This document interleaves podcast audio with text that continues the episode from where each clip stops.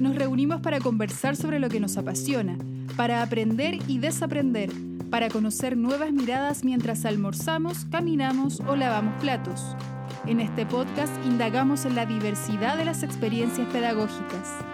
Encuentros del cuarto tipo con seres de otros mundos. Bienvenidos a un nuevo capítulo de Paisajes Educativos. Bienvenidos amigos, amigas de Paisajes Educativos. Ya llevamos eh, nueve episodios. Tenemos un público que nos escucha, amigos que nos interactúan por Instagram. Estamos en otro episodio junto a Martín nuevamente y, junto a una invitada muy especial porque eh, ha hecho un trabajo muy importante en el, en el ámbito de la educación. Ella es Angélica Mena.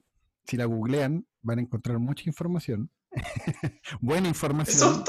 sí, eso suena como terrible, pero buena información.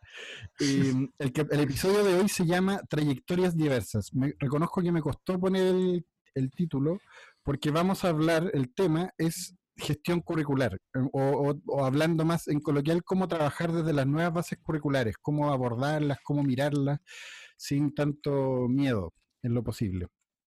Y me costó ponerle el título porque, claro, uno empieza a poner eh, palabras relacionadas con currículum, cómo abordarlo, y me fui a lo etimológico. Y ahí encontré como el camino. Y es que la deriva del eh, deriva, la palabra currículum deriva del vocablo curro o currere, que significa correr, ir deprisa, y más el sufijo, mm, sufijo culum, que significa pequeño, deriva en carrera, trayectoria, espacio, espacio en el que se corre. Hace referencia también al curso de los astros. Entonces, con, eso, con esa data que encontré en la internet sobre la etimología, me pareció muy bonito pensar en, eso, en una trayectoria. Es como un camino, un, recorrido. Y bueno, se habla de trayectorias pedagógicas, esa palabra no está tan lejana del lenguaje pedagógico. Buenos días, Martín. ¿Qué, nos puedes contar? Luego saludaremos a nuestra invitada. Martín, ¿cómo estás? Em, bien, bien. Todo bien en este día eh, extrañamente caluroso, ¿no? Y hizo como calor. Em, en mitad del invierno. Como que ya fue, corto los días de frío.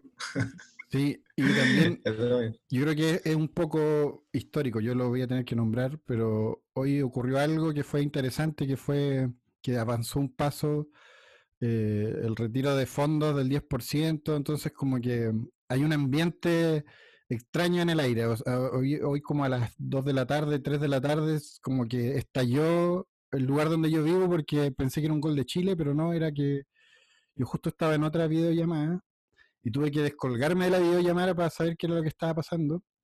Y claro, eh, estamos en... Fue un gol de Chile, fue un gol de Chile, ¿no? fue como eso, fue como eso.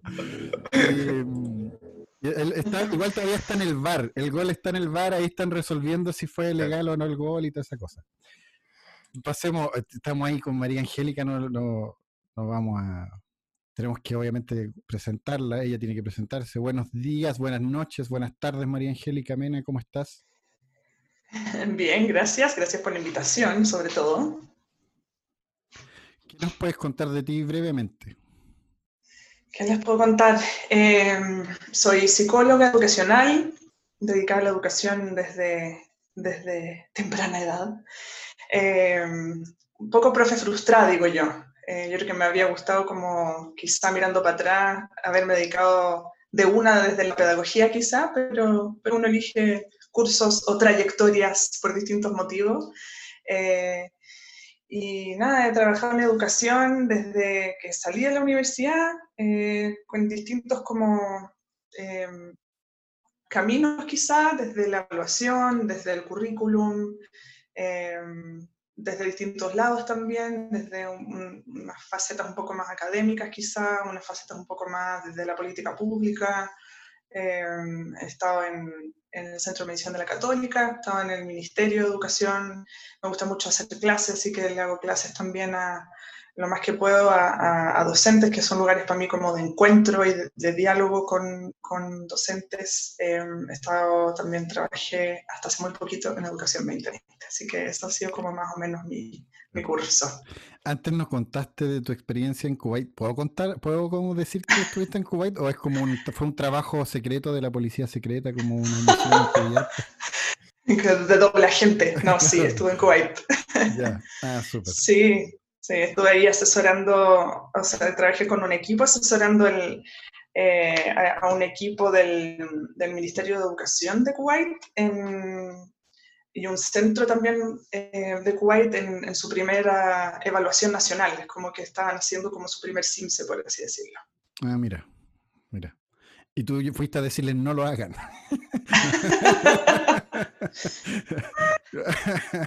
¿Cuándo tomar decisiones como respecto de propósitos, usos, eh, los comos? Eh, sí, que siempre son así como entre estratégicos, políticos. Igual hay, igual hay que medir las cosas, pues si tampoco se trata de no medir, pero claro, es que es lo que se hace con los resultados, también con los datos que se registran, es como eso el, el quizá el más, el más pero de todos. Sí, los usos, los cómo, los para qué, sí. Súper. Sí, bueno, eh, te contactamos, nos conseguimos tu número y todo, porque la idea es hablar sobre mm, currículum, sobre estas trayectorias pedagógicas como desde políticas de Estado, quizás no tan profundizando para no hacerlo tan, tan denso, pero mm, como eh, eh, básicamente la primera pregunta es como cuál es la razón de ser del currículum, como cuál es la razón de ser del currículum chileno actual, y ahí podríamos de pasar a hablar qué es lo que hace un currículum en un sistema pedagógico, qué es lo que viene a tallar. Una pregunta liviana para partir, digamos. Claro, ¿no? Eh, como... Sacar el tecito. Claro. Eh, bueno, las cosas que se dicen de currículum son muchísimas, pero una que a mí me deja resonando al menos es que un currículum nacional es importante, o el valor, uno de los valores que tiene es el, el valor de la equidad. Em, eh, y entonces, eh, tener un currículum nacional implica como ponerse de acuerdo y en ese acuerdo puede haber muchas aristas, eh, digamos, hay tensiones, uno sabe como técnicas, pero también hay tensiones políticas, porque en el fondo tiene que ver con intereses en juego y acuerdos y qué sé yo, pero en el fondo es ponerse de acuerdo respecto de qué quisiera uno, em, cómo quisiera uno formar a estas nuevas generaciones, por así decirlo. ¿Qué cree uno que eh, es el mínimo, o bueno, y también hay discusión, pero el mínimo necesario para que alguien sea eh, integral, pleno, responsable, ciudadano, activo, y todas esas maravillosas palabras que uno le pone eh, al currículum o, en el fondo a esta persona que está en formación y en desarrollo. Entonces, para que alguien sea esta persona más increíble del universo, uno arma estos currículum nacional, nacionales para pensar cómo nos ponemos de acuerdo como país eh, para atender hacia allá, para como, en el fondo, como trabajar hacia allá. Entonces, eh, un currículum nacional, el, el, lado bonito del currículum nacional, por así decirlo, a mi juicio, es que uno se pone de acuerdo como país eh, en, que, en, que, todos vamos a trabajar juntos porque les demos las oportunidades a todos los chiquillos y chiquillas de llegar a esto que queremos para ellos. Ese es como el lado que yo diría que es como valioso de tener un currículum nacional.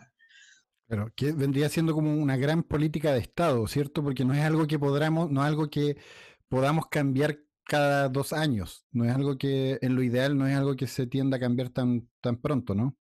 Exacto, Em, de hecho, una, una, mesa hace unos años que revisó eh, un poco, varias cosas de cómo se genera un currículum, cómo se diseña este currículum. Y uno de los temas que trató fue el tema de los ciclos de, de generación y de revisión. Entonces, claro, el currículum siempre viven como en estas tensiones. Una de las tensiones que tiene es esta tensión de cuánto rato está y en cuánto rato se, se, se, ajusta y a qué nivel se ajusta. Entonces, las propuestas eran algo así como se debiera revisar cada seis años en un nivel como de ajustes, modificaciones eh, eh, como medias, intermedias, leves, y cada 12 años debiera ser revisado completo. ¿Cachai? Como hacen ese tipo de recomendaciones. Porque si no, también está ahí con esta cosa de cada vez que el gobierno de turno hacen cambios de no sé qué, eso debiera protegerse, ¿cierto? Uno no quiere estar con, como con la lógica de que viene alguien y te cambia como la cancha cada vez que entra y tenés que jugar como una cancha que es algo conocido eh, por, por, un tiempo más o menos razonable. Claro. Y eso explica también esos cambios que son periódicos, o sea, un profesor que tiene 30 años haciendo clase ha visto varios de esos cambios, eh, bases curriculares, entonces muchas veces eh, el reclamo o la palabra es como ya otra vez cambio y para qué, es como el reclamo de también ya, no sé, como un poco no, no, no encontrándole la razón de ser a ese cambio, si en, la práctica eh, no se modifica mucho lo que se hace. ¿Crees que hay algo harto de cierto en eso? ¿Cómo, ¿Cómo, miras tú una respuesta promedio? Que yo la he escuchado en varias ocasiones. Mm.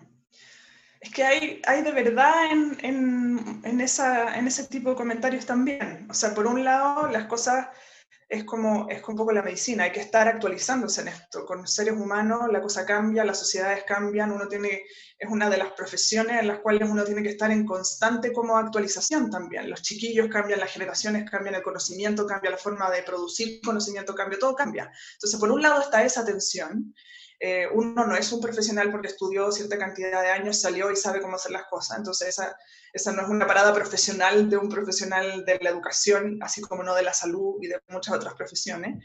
Eh, entonces, está esa tensión de ese como tipo de cambio permanente, pero por otro lado, también es verdad que uno necesita cierta como estabilidad en, en las políticas. Entonces, es como, cómo lograr ese equilibrio finalmente. Entonces, este tipo de recomendaciones a mí me parecen más o menos razonables como para mantener un ojo en la estabilidad y otro ojo en, poder ir renovando también. Puedo agregar una, una pregunta con, con, para profundizar en lo primero, que la, la, la, respuesta que diste a la razón de ser del, del currículum nacional em, es como, como para qué es el currículum, ¿cierto? En general, que es como el, el el porqué de la transmisión cultural que, que, realiza el sistema educacional. Pero, mm, pero el currículum eh, chileno actual, ¿qué, a, qué crees que apunta? Así como, ¿lo, podrías describir así como brevemente? ¿A, qué es lo que apunta? ¿Apunta a esto de la equidad o cómo lo ves tú? Como política, yo diría que sí. Em, yo creo que como una política curricular que, tiene esta lógica como del resguardo de, que todos los, eh, los y las niños, niñas, adolescentes, digamos, eh, logren, jóvenes y adultos incluso, como logren estos como aprendizajes que uno cree que, que son fundamentales para poder ser personas en esta sociedad. Yo creo que en ese sentido sí tiene ese, ese marco equitativo. Em, uno puede estar siempre en como mayor acuerdo o en menor acuerdo con ciertas cosas que aparecen en lo fino en los, en, los documentos curriculares. Eh, y eso va a pasar siempre y por siempre, yo creo. Eh, porque en el fondo, como les digo, estos procesos tienen de acuerdo. Y siempre va a haber una tensión, siempre va a haber una escuela de X parte de, del área X de filosofía o de matemática o de lenguaje o no sé qué, que va a querer poner más de lo suyo y que va a sentir que hay menos de esa, de esa lógica impuesta, eh, de las artes, por ejemplo, eh, o no sé. Entonces, en el fondo, se va a ver más representado, ¿cierto? Y más representado otra cosa. Eh, y, también hay lógicas de construcción. hay lógicas más centradas en cosas muy específicas, muy técnicas, que creen también en, en, que hay que estar más encima de lo que hace el docente o la docente. Y hay lógicas que tienden a tirar eh, líneas más gruesas y dejar actuar. Entonces en eso también hay bajadas muy diferentes y también hay tensiones. Claro, y de, la misma forma hay tensiones como entre lo, lo, global y lo local, tanto a nivel nacional como a nivel internacional. Como el tema de que haya un currículum detallado y que, como bien detallado, entonces que es difícil de, de contextualizar, pero también pasa que, que hay un movimiento internacional global, ¿cierto?, que, que pone ciertas cosas en la mesa, que ahí está como todo el tema de las competencias del siglo XXI, que, es una discusión como a nivel de todo el mundo. Entonces es una, una, tensión importante, igual como entre lo local y lo, y lo global. Exactamente, y el currículum nacional es muy rígido, no se permean muy fácil con esas cosas tampoco, con las cosas internacionales. Eh, con esas conversas, entonces cuesta también ahí mover. Y después en lo local, si uno siente que estos currículums nacionales son como estas camisas de fuerza terroríficas, que como que uno tiene que seguir al pie de la letra y son súper tecnificados y son llenos de indicadores, es muy difícil para un profesional eh, con juicio interpretar eso, trabajarlo, eh, moverlo, reinterpretarlo, rejuntarlo y como adaptarlo a la realidad que tiene con sus chiquillos en su contexto, etcétera. Ese, proceso es súper interesante porque en el fondo es como una, palabra que en general se tiene mucho miedo porque tiene muy mala prensa, que es como la, subjetividad, como que aparezca eh, la opinión, la interpretación del, del, sujeto o profesor que, está parado en un lugar, en un contexto súper determinado, como no, es un contexto que se puede homologar a otras realidades, incluso a 10 kilómetros más allá. Mm. Entonces, o a la escuela de al lado incluso. Entonces, es interesante como esa discusión eh, está, se ha vuelto más, actualmente se ha, vuelto mucho más, em, eh, se ha ampliado. No es solamente la discusión política en términos del Congreso y todo eso, sino que también la discusión en las escuelas, en la discusión en todas partes, pues, cómo permea eh, la subjetividad. Y desde esa como como posibilidad que, ves tú o que estamos conversando de, que permeara la subjetividad, ¿qué posibilidades le ves tú a, esa subjetividad en el currículum? Como se puede desplegar, se puede opinar, se puede interpretar este currículum, a este currículum, la palabra es muy blu, blu, ¿lo permite? ¿Este blum lo permite?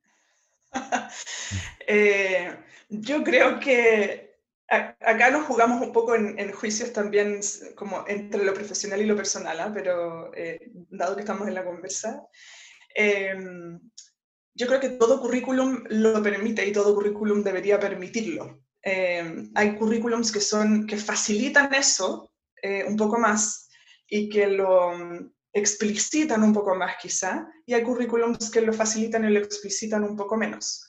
Em, me gusta mucho lo de... Lo de mm, enfatizar la subjetividad, a mí, me, a mí en lo personal me carga esa como dicotomización del objetivo y lo subjetivo. Creo que tampoco le sirve mucho incluso a la evaluación, que también siempre está en la lógica de esto como de objetivizar. Eh, creo que la, la, enseñanza, el aprendizaje, lo que sucede en, en, esta cosa como de cuando estamos aprendiendo en conjunto, nunca es objetivo, jamás siempre está cruzado por eh, relaciones, siempre está cruzado por lo que tú haces, lo que yo hago por persona. Entonces es imposible que eso sea como en, esta fantasía del objetivo y lo subjetivo, imposible que esas cosas sean objetivas.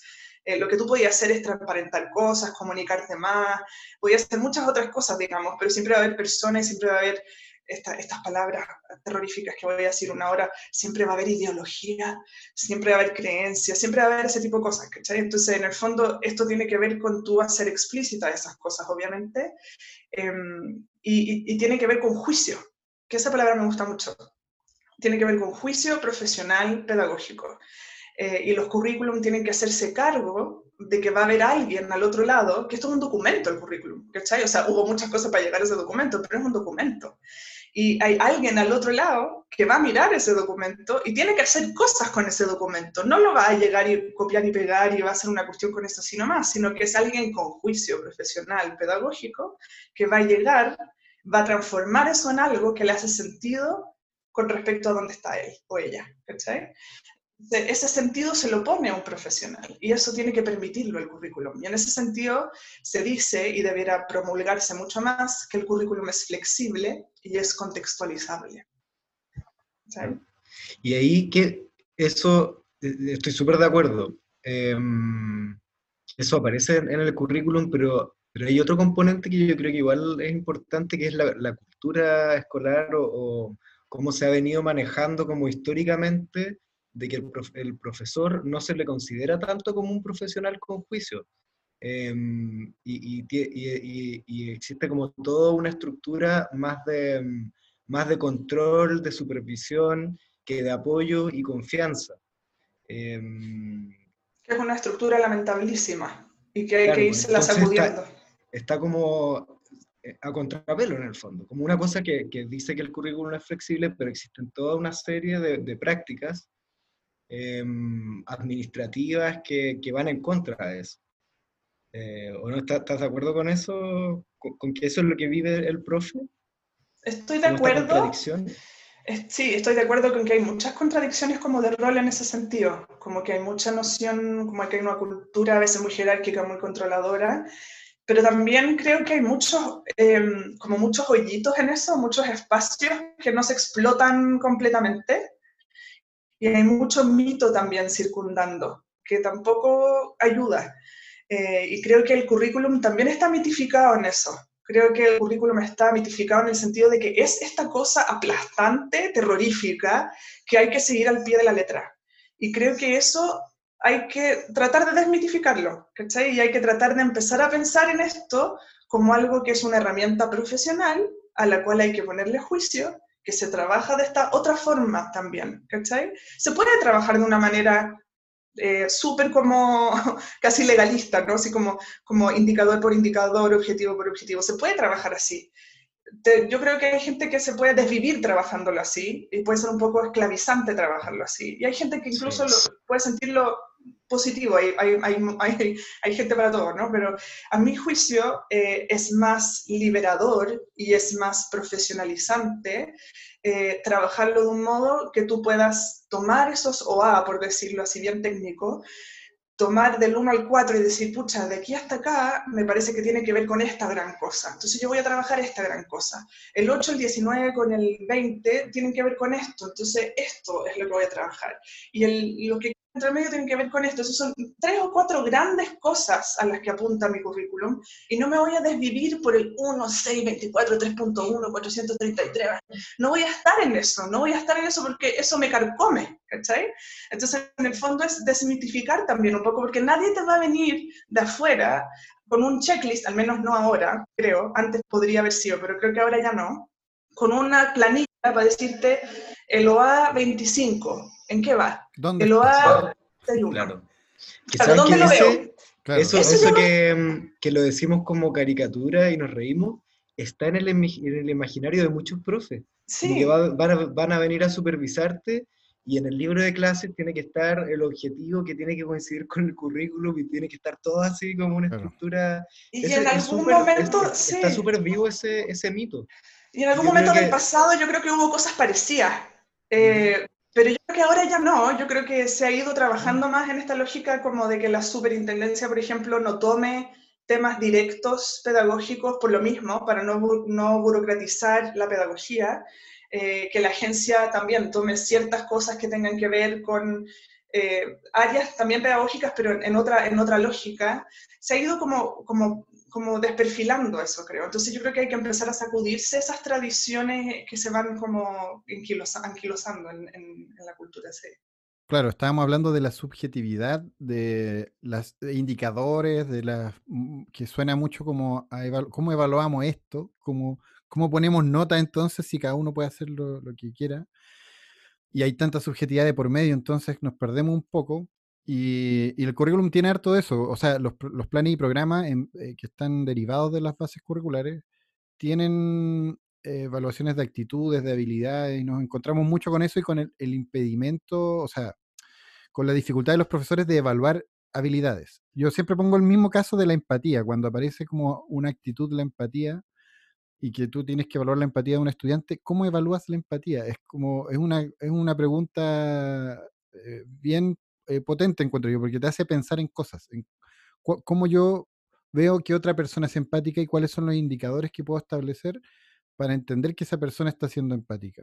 Entonces, ahí, claro, aparece una carta bajo la manga que es interesante, que es el decreto 67, que creo que un poco la llave de esa, de esa, de, esa, de esa posibilidad también. Creo que está bien articulado pensándolo con las bases curriculares yo tengo entendido que tú trabajaste en ese decreto. Creo que pusiste, tu idea tuya fue que fuera número 67, ¿no? O... estaba, el debate entre, el estaba el debate entre el número, así si era 67. Llegamos hasta el 68, más allá del 68, porque no... si uno tuviera incidencia en esas cosas, claro. Pero sí, trabajé en el decreto, sí. Eh, con un con equipo ahí eh, a pulso anduvimos ahí trabajando en eso. Estuvo bien interesante, fue un esfuerzo como de dos años. Claro, y el, el, ese, ese, ese decreto en el fondo que suena muy frío, muy legal, muy a, a un alto de hoja en un escritorio, en un lugar frío y oscuro, ¿Cuál es el espíritu de ese decreto? Como uno lo lee, a mí me queda muy claro y, lo estaba hablando como recién, pero tú que estuviste dentro de esa máquina, ¿cuál es un poco el espíritu? ¿O cuáles eran las discusiones un poco? Em, el, espíritu, si tuviera que resumírtelo, yo creo que el espíritu era em, tratar de empujar una forma de hacer evaluación em, que es un respaldo legal a eso, por así decirlo, que es un documento legal que respalda eso, pero tratar de empujar de a poquito una forma de hacer evaluación que se desburocratizara en alguna medida, em, que también se desmitificara en ciertas cositas, algunas ventanitas hay de eso en ese decreto, em, que se despegara de la calificación en exclusivo y que por lo mismo se pedagogizara un pelín más. Esa yo diría que es como la, lógica o el espíritu que está detrás del decreto 67. Eh, Igual es un, es un pasito, o sea, no, nadie cree que por hacer un decreto la cosa va a cambiar el mundo, pero siempre estas cosas, y en educación somos muy leguleyos, muy, muy, muy, todo, todo funciona como por, por leyes. Em, entonces era como una manera de empezar a relevar eso eh, en un momento que había que hacer este cambio como de, la, de, las normativas, porque teníamos tres y había que cambiarlas y qué sé yo, y actualizarlas. Entonces era una manera como de empezar a poner ciertos puntos. Claro, de hecho en, en el, eso uno lo lee fácilmente en el decreto, igual es, es fácil de leer y entender, no, es, no, está en un lenguaje ultra legal y de abogado, eso uno lo puede leer y conversar en torno a él. Y, mm, eh, yo tengo una pregunta un poco, ¿por qué le pusieron entonces decreto 67? ¿No, no había un nombre de pila más interesante? Porque respecto a lo que tú decías, como, no, yo sé que pasa por otros filtros, no depende de ustedes, pero eh, eh, respecto a las leyes, los decretos, como está, no sé, pues, la ley de inclusión, la ley Cholito, la ley Emilia, que responden a casos súper particulares de situaciones que un poco ejemplifican algo que ocurre, que impacta a nivel social y que nos hace conversar.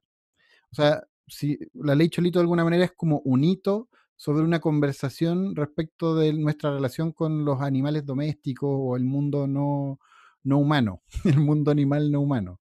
Entonces, em, claro, pone un hito y eso se conversa en los matinales, se conversa en todos lados.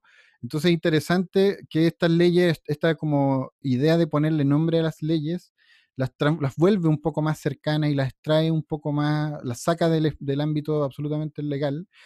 Y en ese sentido, ¿qué, nombre le pondrías tú a si no, si tú, claro, si te dijeran, mira, si es que el decreto 67 es muy frío, muy feo, ¿qué nombre le pondrías?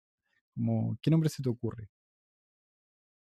Si tuviera que pensar quizá un nombre como en, en lo técnico, pensaría en algo así como hacia un uso más pedagógico de la evaluaón, una cosa así. Si pensaran algo más light, pensarían algo así como la evaluación como mi copiloto.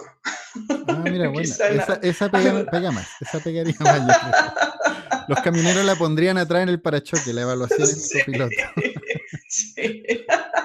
Y pensando también, yo trato de hacer esa, esa imagen un poco porque siento que muchas veces la evaluación se ha convertido en chofer. ¿Cachai? Eh, entonces, pienso que hay que pensar también en esto como que técnicamente se dice que la evaluación es un medio y no un fin. Eh, la profundidad de eso es realmente la es, profundo, eso, eso tiene muchas, muchas implicancias. Claro. Eh, y creo que muchas veces se ha, se ha trastocado eso. Y, es muy notorio que la cosa de las calificaciones, que era uno de los mitos que se arrastraba y se arrastraba hace tiempo, y, en, el decreto tratamos de em, también como de visibilizarlo un poco eso, como esta cosa como de la cantidad de calificaciones más dos o menos tres, eso que era una práctica muy común en, los reglamentos de evaluación. Eh, no venía de ningún decreto previo, pero estaba de nuevo en, en esta mitología de la cultura escolar evaluativa. Em, y eso hace que eh, que uno ponga, anteponga la calificación a todo lo demás. Que los profes, las profes tengan que diseñar en función de la cantidad de calificaciones que tienen que cumplir. Y eso no tiene ninguna lógica pedagógica, ninguna, y, es una, y, se siente como una cuestión como muy apretada. Es como tengo que, tengo que poner 12, ¿dónde las meto? Acá voy a poner dos controles. No tiene lógica pedagógica en sí misma. Mm. Y ahí tenemos a los profesores de matemática dando 500 ejercicios de una semana para otra. Por ejemplo. Saludos, profesor de matemática del colegio que tú sabes que te estoy hablando. de mi pasado y de mi presente, claro. no, si, eh, está ahí cerca. sí, pues entonces en el fondo, eh, ¿y qué es un sentir? Era un sentir y es un sentir, eso como de, no entender por qué esto y se, y se, atribuía como al ministerio, y no está en ninguna parte. Hicimos arquitectura, o sea, arquitectura, hicimos arqueología eh, de decreto y claro, había un decreto como por el año 67, me parece, que tenía algo similar a eso. Imagínate, imagínate los años. Y quizá por eso quedó pegada esta noción de la cantidad de mm, calificaciones. Entonces es simbólico, es simbólico el nombre con el año. Ah, mira, puede ser, puede ser que me haya confundido yo. y puede ser que sea del 69. ¿ah? Voy a revisar mis, apuntes. Vamos a hacer un podcast con Kenita Larraín para que nos lea la numerología del 67 puede ser que haya algo ahí. A todo esto, los números de decretos son eh, ordenados eh, conforme van saliendo los decretos, no es nada que nadie haya elegido, no tiene que ver con... No, no, sí. No se le inventan a los decretos. Tienen, igual tiene un nombre, se llama como Decreto 67 de Evaluación, Calificación y, Promoción. Es un nombre súper, súper legal, súper como formal. Sí, ahí no tuvimos mucha injerencia. Y María Angélica, contaste, me encantó esa, esa, mm, esa forma de, decirlo, que, que, hay que tomarse en serio, de que tiene que ser un medio y no un fin. Y ejemplificaste muy bien eh, cómo se puede transformar en un fin, eh, pero si podrías contar a, contarnos a nosotros y a, los y las auditoras cómo puede ser un medio y un medio para qué. Eh, tantas formas. Una, respecto de la calificación, al menos para cerrar con esa, esa línea de pensamiento, digamos, em, en vez de uno tener esta lógica de tenemos que poner 14 o 18, 25 o 4 o 6 calificaciones, em, la lógica que a, mí me hace más sentido pedagógico al menos es yo diseño algo. Yo soy un profesional eh, eh, tengo esta lógica pedagógica en mi cabeza, yo, yo tengo estas cosas que eh, es mi plan de trabajo con, con mis estudiantes, son estas grandes y maravillosas cosas que quiero que trabajemos este año y que yo creo que son las que valen la pena. Entonces son estas, no sé, cinco, cuatro, seis cosas que quiero que trabajemos. Y en estas seis cosas que quiero que trabajemos este año, esas las voy a hacer seis como unidades, que es lo que le llaman, ¿no? Unidades eh, didácticas o lo que sea, pongámosle el nombre que queramos. De estas seis cosas, entonces, voy a tener probablemente seis formas de mirarlas, que van a ser estas formas de evidenciar o formas de evaluar. Entonces ahí ya seguro vas a tener seis calificaciones, ¿se entiende? Y de ahí a lo mejor vas a necesitar tener alguna evidencia complementaria de eso también, porque a lo mejor dejar una sola gran cosa que mirar, una sola gran evidencia va a ser poco. Eh, porque, no sé, pues con juicio de cada uno va, a haber que hacer unos como pasitos para llegar a esa gran evidencia maravillosa que le voy a poner a ese, a ese grupo chiquillo. Entonces, ahí voy a tener unas más chiquititas también en el camino para cada unidad. Entonces, quizá voy a, tener, voy a terminar teniendo la misma cantidad de calificaciones, quizá no, pero la cantidad en sí misma no importa, si lo que importa es que yo diseñé algo maravilloso y que en función de eso voy a, diseñar, voy a terminar diseñando mi sistema sumativo también con nota y con toda la cuestión que va a representar esos aprendizajes. Esa es una cosa. Entonces las calificaciones vienen a ser una consecuencia lógica de mi diseño y yo no estar eh, con, así como a la trasera de eh, las calificaciones. Esa es una cosa. Y, lo otro en términos como de, rescatarle el valor a, la, evaluación como medio, es la cosa como de la evaluación formativa. Eh, y eso es como, implica como una parada profesional, como a mi juicio, como de humildad, en términos como de decirse uno mismo, yo en realidad, pucha sí, puede que sea un súper buen profe, una súper buena profe, pero no me puedo comprar el cuento de que cada vez que entro a una clase, una clase tan maravillosa, eh, que todos aprendieron. Tengo que estar pensando siempre que tengo que estar, pucha, como sintonizando con lo que están. Y en esa necesidad de sintonizar con ellos entra la evaluación formativa, entra la necesidad de estar eh, como chequeando, la necesidad de estar como comunicándome con ellos, levantando que están haciendo cosas como para abrir esos canales comunicativos, para que ellos me cuenten, para que ellos hablen, para que ellos, para yo entrar un poco como a cómo están haciendo esas conexiones, qué están reflexionando. Y eso es hacer evaluación finalmente. Es eh, y yo poder tomar decisiones con eso, porque saber en qué están y hacer millones de controles y ponerlos en el libro de clases tampoco me sirve, sino que en el fondo es este, este loop de poder ir tomando decisiones, ajustando mi práctica, reflexionando sobre qué estoy haciendo y devolviéndole eso a los estudiantes conforme vaya haciendo ese proceso. Entonces, creo que esas dos cosas manifiestan como el lugar donde debiera estar la evaluación, a mi juicio, como más, más como medio que como fin en sí mismo. Cada vez que hablamos de, esto de evaluación, que se ha repetido en varios podcasts con diferentes invitados, a mí se me vuelve, siempre se me arma una, bueno, es un asunto mío, pero se me arma la misma imagen en la cabeza de que esto es comunicarse. Es como, la evaluación es la manera en cómo uno elige comunicarse con el estudiante. Y hay maneras que son, claro, no, o sea, claro, es como un medio de comunicación, es como un puente para entender no solamente lo que él sabe o aprendió, sino que también para entender cómo yo estoy enseñando y si, lo, si mi manera de enseñar eh, eh, eh, tiene alguna incidencia en lo que él aprendió, porque él puede haber aprendido no conmigo lo que sabe.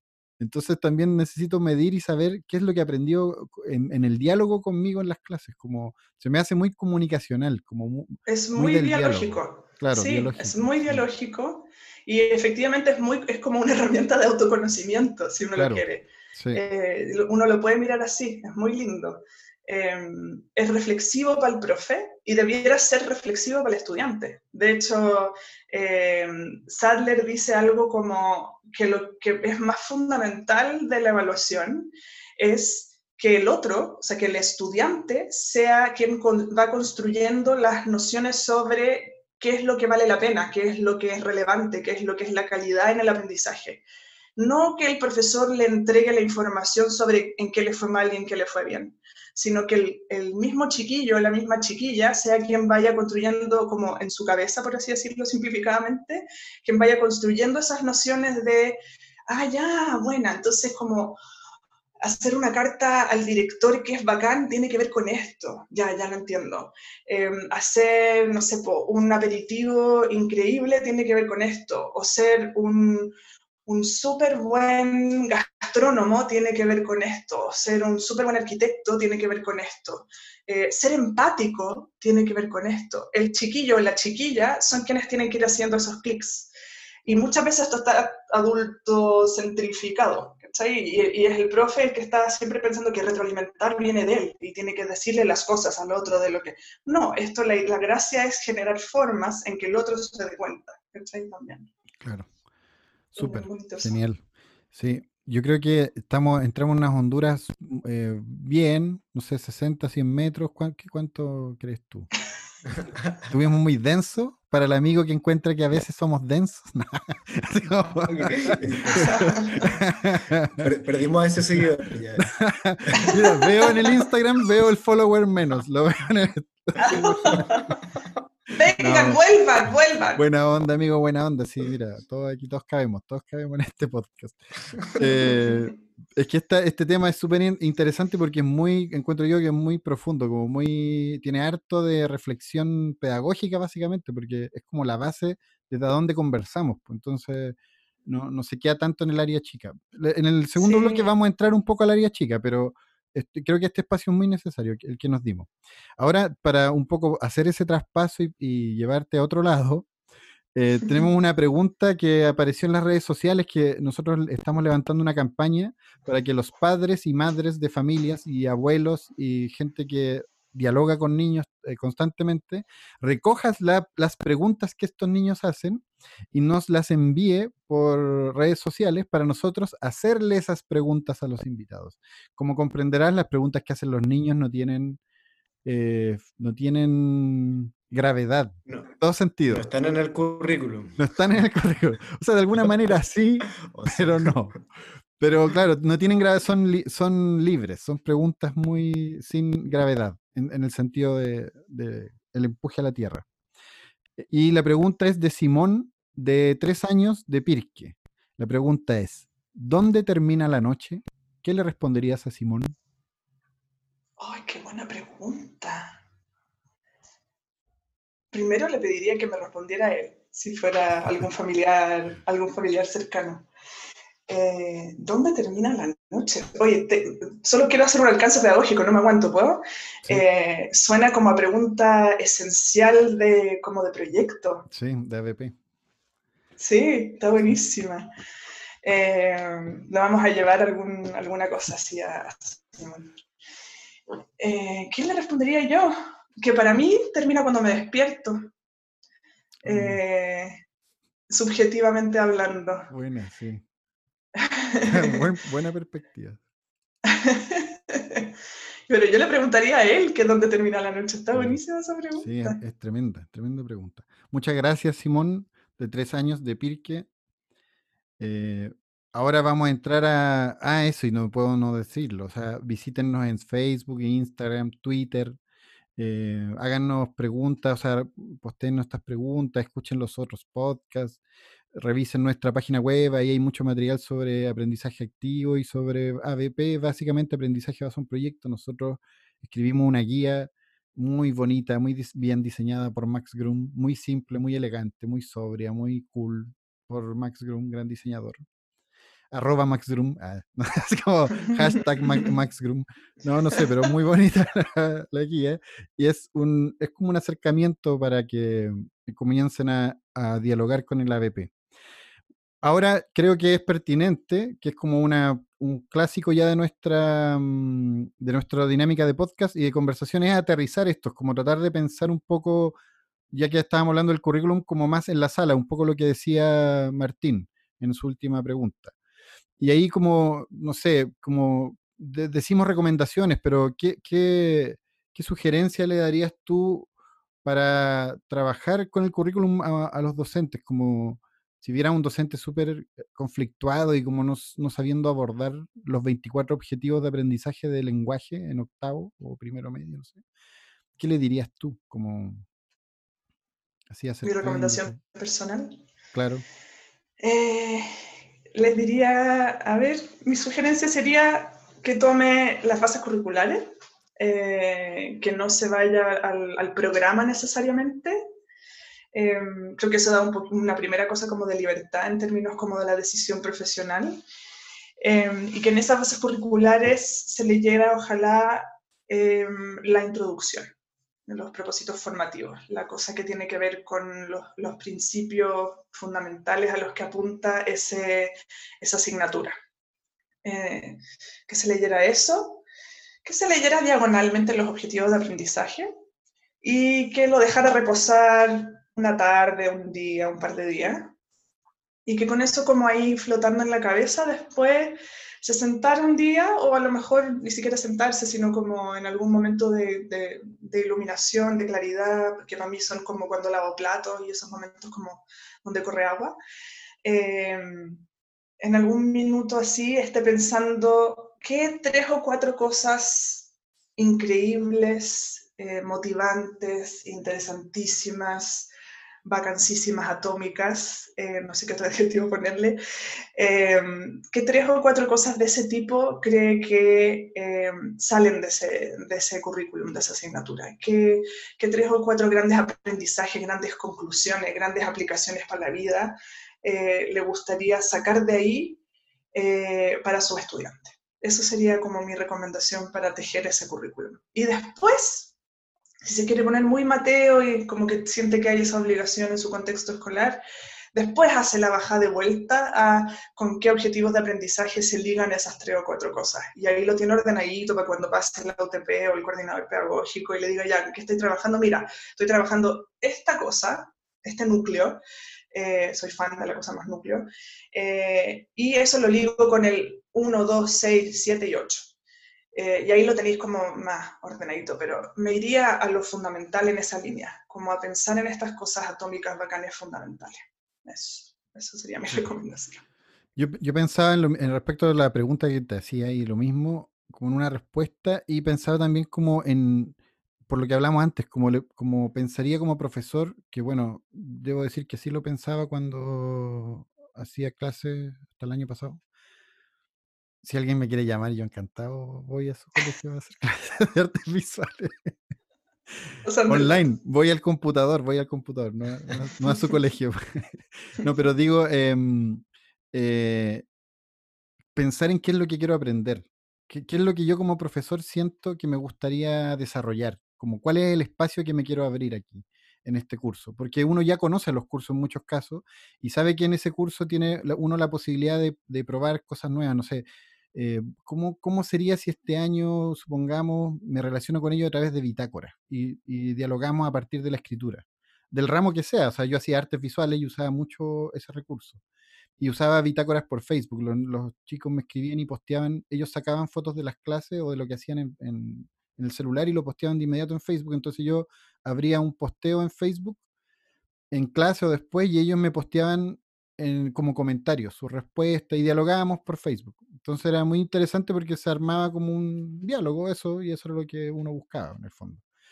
Entonces, mm, como que creo que, creo, creo que también ahí hay cosas como qué es lo que uno quiere aprender, en lo que decíamos antes, como, como qué es lo que puedo yo eh, mirar acá y, y no, porque no solamente el niño el que aprende, digo. Uno, uno, Pero ¿dónde, ¿dónde, nos podemos desarrollar los dos? Claro. Mm. Una pregunta que, que estaba pensando que nos, nos, pasa harto cuando nosotros trabajamos promoviendo el, el, ABP y trabajando con colegios y con, con profesores y con, con, colegios completos. Eh, y claro, tenemos esta misma, esta, esta misma mirada del, del, currículum y una barrera con que nos topamos harto es, es con, el, con el tema del CINCE, como ay, pero es que si es que no seguimos la, la, el currículum así tal cual, eh, nos va a ir peor en el CIMSE. Es, es, eso está quizás como volver a, a, la, a, lo que hablamos al principio, pero es como bien concreto, eh, como que, que, que, al final el profe piensa o, o, o, en la práctica no puede flexibilizar tanto por este, por este argumento que se, que se presenta. ¿Cómo responderías a, a eso? No conozco ni una evidencia de que eso sea así. Generalmente respondo cosas de ese estilo. Eh, eso por un lado, y por otro lado, el CIMSE, mira, el CIMSE antiguo, el CIMSE en los primeros años, era un CIMSE muy pobre, en el que efectivamente yo creo que si tú no enseñabas eh, muy estrictamente para la prueba, en el sentido como de, de cierta forma de ítem, qué sé yo, a lo mejor te podía pasar eso como de que efectivamente los, los, chiquillos no iban a poder responder de la misma manera. El CIMSE de ahora, eh, que es algo que le podemos agradecer en cierta medida, es un poco más sofisticado. El CIMSE de ahora evalúa eh, en, un, en un sistema de medición que en teoría evalúa habilidades, ¿ya? Es IRT, no es una cosa como ítem a ítem. Entonces, un chiquillo que sabe más, o sea, que aprendió a reflexionar más, lo más probable es que le vaya mejor en el CIMSE. Entonces va a ser un win-win igual. Es un chiquillo que pasó por ABP, un buen ABP, digamos, y, y que ha aprendido cosas muy, muy buenas, ha, ha, ha, refinado su forma de pensar, ha reflexionado profundamente cosas, ha logrado cosas, eh, además curriculares, porque no, no es una cosa de sí o no, siempre esta cosa como binaria, ¿no? Es como, o preparamos para el CIMSE, o los chiquillos aprenden profundamente. Y eso no es binario, no es así. Eh, preparar para el SIMS es una cosa entren entrenadora eh, y aprender profundamente debiera tener consecuencias iguales o mejores, incluso mejores más bien, en el SIMSE que entrenar para el SIMSE. Entrenar para el SIMSE a lo mejor te va a servir, va a ser un escaloncito, eh, pero no te va a servir para pa pasar ese escaloncito más allá, digamos. El chiquillo que sabe, el chiquillo que, eh, que, crece en términos de aprendizaje se va a notar en el CIMSE. Entonces, si tú eso lo haces vía ABP, lo haces vía alguna otra estrategia, se va a notar más que si tú los entrenas para hacer, para rellenar ABCD. Entonces, no, no debiera haber un, un, un, tema con eso. Eso debiera ser algo como que se, sea un, un eh, matrimonio feliz más que un divorcio peleado. Claro. El, tenemos como una mm, pregunta en realidad aquí anotada que no, no, sé cómo articularla con lo que estamos conversando porque está muy buena la conversación y, y tomó como una deriva mm, eh, una deriva que no habíamos como calculado en, la, en nuestra conversación. Y yo fui yo. No, pero está bien, está súper bien, está súper bien. Estoy, estoy tratando, pero mejor, mira, la voy a tirar nomás, la voy a tirar. Tira nomás, nomás, sí, ya, nomás. ya, pero, oye, pero sin ponerse nervioso, ya, mira. Eh, si un profesor siguiera estas bases curriculares nuevas, actuales, que comenzaron a actualizarse hace, por aquí lo tenía anotado más arriba, el 2000, bueno, 2009, Ley General de la Educación, 2012, las nuevas bases curriculares de primero a sexto, 2015, séptimo, segundo medio, 2019, tercero, cuarto medio, y 2019, eh, bases de educación parvula- parvularia. Si un profesor siguiera las bases curriculares, así como entendiera todo esto que decimos, lo reflexivo, todo esto como que propone, eh, ¿cómo, ¿en qué vería cambiada o modificada su sala? Como las relaciones, las dinámicas, como, ¿cómo sería visible para él esas prácticas? ¿En, en qué las vería?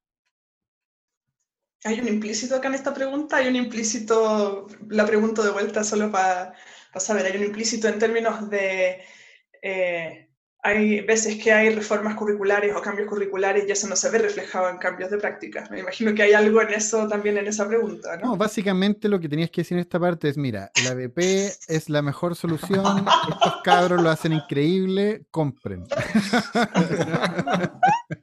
No, no, no, es lo, es lo que tú decías, claro, como, de hecho, estuve dándole muchas vueltas a lo del currículum oculto, como a revisando eh, eh, cosas por ahí, literaturas y cosas, pero me pareció que era meterse en una hondura, lo voy a dejar ahí para que la gente lo googlee, no, suena como oculto, suena como ocultista, como Anunnaki, a, a conspiranoico, pero no, es básicamente que, que bueno, búsquenlo ahí. Pero claro, tiene un poco que ver con lo que dice María Angélica Mena también, con lo que dijiste recién.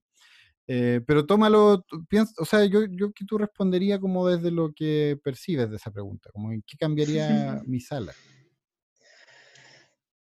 Eh, mira, el- el- yo creo que el- la lógica del currículum actual, la- los principios, eh, como lo que, lo que señalaba recién, em, yo creo que apuntan a cosas que son como bien loables.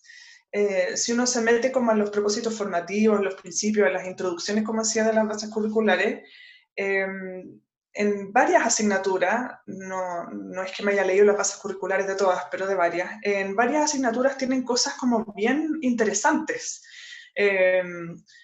Eh, no sé, pues en, en ciencias sociales tienen, eh, tienen estas habilidades maravillosas de, análisis crítico de fuentes. En, em, en las artes, que tú sabes más que yo, eh, tienen toda esta cosa como del goce estético, tienen la, la reflexión sobre el arte, tienen, em, tienen un montón de cosas así como más en esa línea. Em, y claro, y se nos quedan pegadas a veces la- las cosas en cómo las hacemos siempre, que es algo que es como un, es como un leitmotiv casi de, de la educación, que es como las cosas, como las vivimos, cómo las practicamos y cómo las seguimos haciendo siempre. Entonces, hay una ingenuidad también en cómo se hace el currículum y en cómo se hacen las políticas de decir, vamos a cambiar el currículum y las cosas van a llegar a la sala de clase, que efectivamente no funciona así. Y estoy sobresimplificando, obviamente, porque en las políticas curriculares también se acompañan de un montón de otras cosas, pero no siempre esas otras cosas, ni la política completa es completamente efectiva, si uno quiere hablar así, en, en, en hacer esa, como, eh, ese esfuerzo por que la gente se suba al carro y reflexione sobre estos cambios y etcétera, como para que la gente, uno como que movilice esta, este tipo de reflexiones y las prácticas también cambien en esa línea. Eh, porque somos personas y el cambio en las personas es muy complejo. Eh, pero los principios, creo, eh, son relevantes. Eh, y si uno se las tomara en serio y uno hiciera esta, este, este tipo como de vuelta en términos como de las asignaturas, en varias asignaturas hay unas vueltas muy lindas.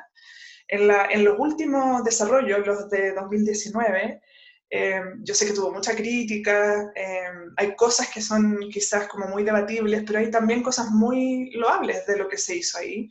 Eh, hay un esfuerzo por disminuir, de hecho, la cantidad de objetivos eh, en cada uno y por hacer una lógica un poquito más también de las cosas fundamentales. Eh, eh, hay una lógica también en la misma línea de que hablaban recién, hay una lógica por, eh, hay una propuesta de proyectos también como para ayudar en esa línea. Hay cosas, hay, se, han, avanzado mucho en las bases curriculares de, de párvulo, de, de, educación parvularia. Hay, una, hay una propuesta también de, pedagogía auténtica muy bonita. Hay, hay, hay, elementos muy bonitos. Entonces, en el fondo, claro, una, una cosa es como lo que está en los documentos, que puede tener sus cosas buenas y también puede tener sus críticas, eso está bien, porque somos profesionales y está bien tener las críticas. Eh, pero también efectivamente pasa esto, que es como que están los documentos y hay muchos documentos y maravilloso, pero la gente entre que no lee, muchos, eh, y entre que también están pensados en una lógica de documento y falta un poco trabajar esto de una manera que no sea eh, esto es lo que te traspaso, un poco te transmito y te, te dejo sobre la mesa, sino una lógica que es más convocante para trabajar. Martín. Em, sí, no, y que además em, agregaría el tema como de cómo funciona la, escuela, ¿no? Porque de repente el, profe, cómo funcionan las prácticas dentro de la escuela tienden a replicar cómo se hacen las cosas, pues de repente no, es tanto, o sea, obviamente el profesor tiene agencia, ¿cierto? Y toma sus decisiones y todo, pero eso está inscrito en una, en una cultura también que, que da la escuela. Em, Absolutamente. claro, como dijimos al principio, que, que, se opone muchas veces a, estos principios que, son tan, que, son, que, tienen mucho potencial. Pero, y en un sistema escolar que también hace, hace, hace las veces sobre esa escuela. Entonces son eh, opresiones sobre opresiones muchas veces que siente un, profe y que siente que, como, que está, hasta documentado, eh, que es como un conflicto de rol, que en el fondo yo quisiera hacer cosas pedagógicas diferentes, pero siento que o la gente que tengo de jefatura, o, o más arriba aún todavía, estas cosas que vienen de, de, como del sistema que nos circunda educacional, no me lo permiten lo que sea. Igual, sí. La luna. Ahí hay una, eh. Pero ahí hay, hay, una vuelta interesante, porque de repente, claro, los profes se, se sienten súper oprimidos por todo este sistema, pero uno, uno, puede decir como, pero mira, si el mismo currículum dice que, que no, ¿cachai? Que, que, podemos hacer las cosas distintas. A eso me refería con los hoyitos. Sí. Eso me refería antes como con estos intersticios que hay que explotar más, que es como, y, y, y, y también es súper interesante que en las escuelas que se hacen cosas diferentes, yo diría que eh, hay un estudio de Belay, me parece, que habla como que hacen que, los equipos directivos de esa escuela hacen como una suerte como de filtro con el sistema. En el fondo son, son como una suerte como de narrativas que, que sostienen eso, esos equipos directivos, que es como, sí, el SIMSE sí bien igual, pues, pero acá en el fondo trabajamos de esta forma, ¿cachai? Eh, o acá está bien, viene la super y todo, pero no, no, no, no, nos, no, no nos desvive las cosas que hacemos, hacemos esto así. Acá, ¿me entendí? Entonces, en el fondo, como que hay una, hay una subcultura escuela que se construye y que, se, que filtra estas cosas que, que, que en otros lugares no, no se filtran. Eh, y que se viven como más directamente y como que terminan apremiando y, y siendo como más opresoras. Entonces se puede hacer cosas distintas y cuando uno mira estos hilitos, efectivamente uno los puede exprimir más. Mm. Sí, ahí es muy importante, como dijeron ambos, eh, los equipos directivos, que, que, haya realmente un equipo directivo y que tenga una mirada, que haya vuelta a la subjetividad, que haya una opinión acerca de la educación, pues, como a nivel pedagógico, profesional, elevado. Exacto. Eh, ah, súper, estamos yo creo que en el tiempo, a mí me, parece, me encantó toda la, conversación. Yo, yo diría, mira, cuando, ¿en qué cambiaría mi sala de clase? ¿Sabes lo que me imaginaba? En cómo entrar como profesor y que mi sala eh, está viva, hay discusión, hay conversación, hay diálogo, nos reímos, hay tiempo como para todo. Es como la plaza, es como si fuera una plaza, donde la gente está haciendo cosas, cada uno un poco las suyas, pero todos en diálogo y se relacionan. Como un poco así me imaginaba como esa como sala. Harta bulla. Harta bulla, sí, harta bulla. de hecho, yo, lo, yo lo, vivía en mis salas de arte y me iban a reclamar harto por eso y había harto, claro, diálogo, pues, eh, claro. Y también eso de, la, de lo vivo, también yo no lo, lo, lo experiencié. no tiene por qué ser tanta bulla, también puede ser sueño, como hacer clase a las 8 de la mañana en invierno es sueño directamente. y si los cabros tienen sueño y tú también tenés sueño, eh, un, en, un voy a hacer un breve paréntesis, pero es porque me acordé. Tenía unos objetivos de aprendizaje y me topaba con eso. Viernes, 8 de la mañana, y todos los niños tenían sueño, yo también. Entonces cambié el proyecto y empezamos a analizar los sueños. Nos fuimos en esa ola, como les daba, el primer ejercicio que hicimos en clase fue dormir en clases. Entonces armábamos una pauta, pues, cerrábamos las cortinas y los cabros traían un cojín y dormían sobre sus mesas. Y, después analizábamos y contábamos quiénes, quiénes en esos 20 minutos habían podido dormir efectivamente y soñar algo que ya era elevado, el conseguir los 20 minutos, y quiénes no. Y por qué razón uno no podía soñar o dormir en ese espacio. Y empezamos a pensar en el dormir, en la cama, en los sueños, y después terminaron haciendo muchos de ellos videos en relación a sus sueños, como empezaban a anotar sus sueños y luego hacíamos construcciones visuales o audiovisuales en relación a los sueños. Pero todo partió por... aprovechar el, momento pedagógico. ¿eh? Claro, porque 8 de la mañana, ¿qué, vaya, ¿qué más vaya a pensar? Aparte un aliado, jamón queso y un café, sueño. Así que no Excelente. Un súper buen ejemplo. Súper. Muchas, muchas gracias. Oh, perdón, me estaba pasando por el aro la sección que yo creo que hay que hacerla porque vamos a hacer un paper después con la información de esta sección.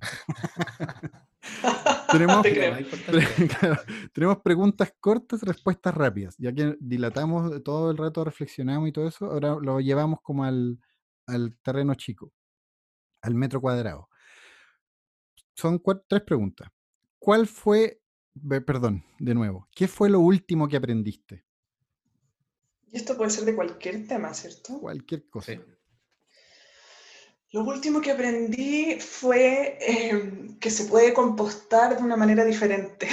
que se puede compostar sin aire, fermentando las cosas. Ah, mira, ¿Sirve?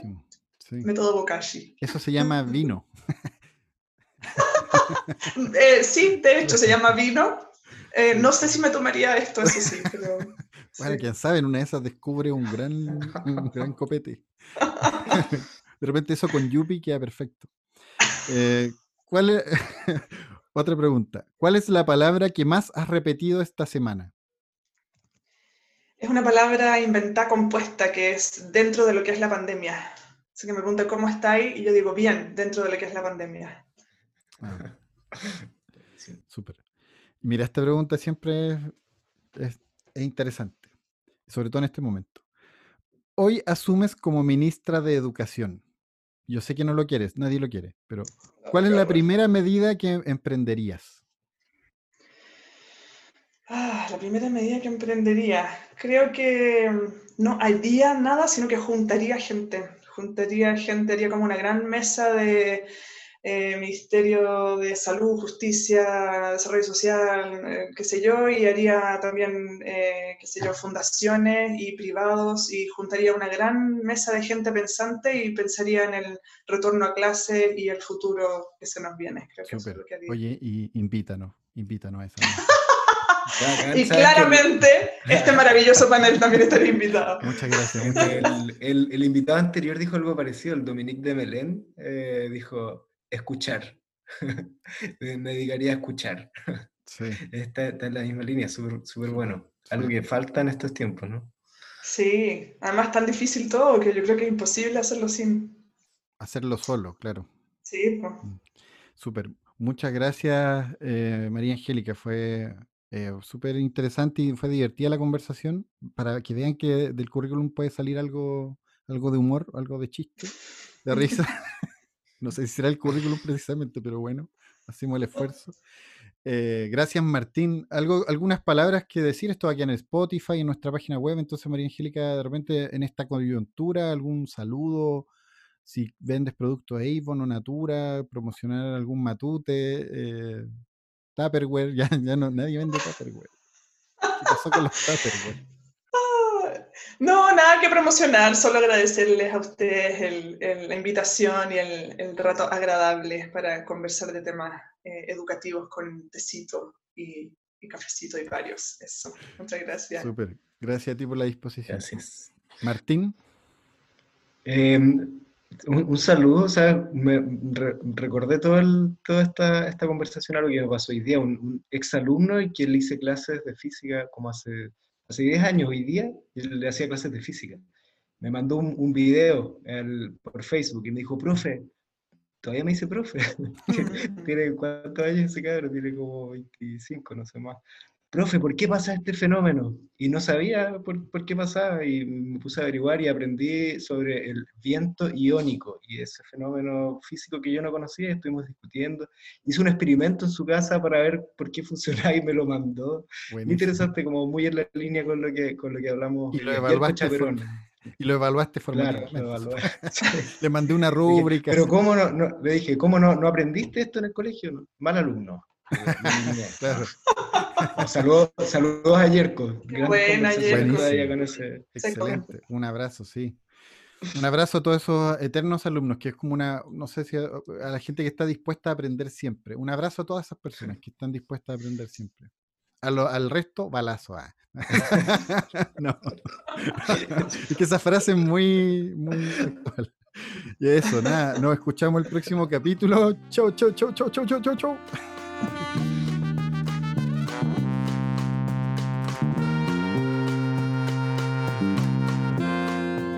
Nos escuchamos la próxima semana en un nuevo capítulo de Paisajes Educativos. Este podcast es producido por Fundación Escuela en Acción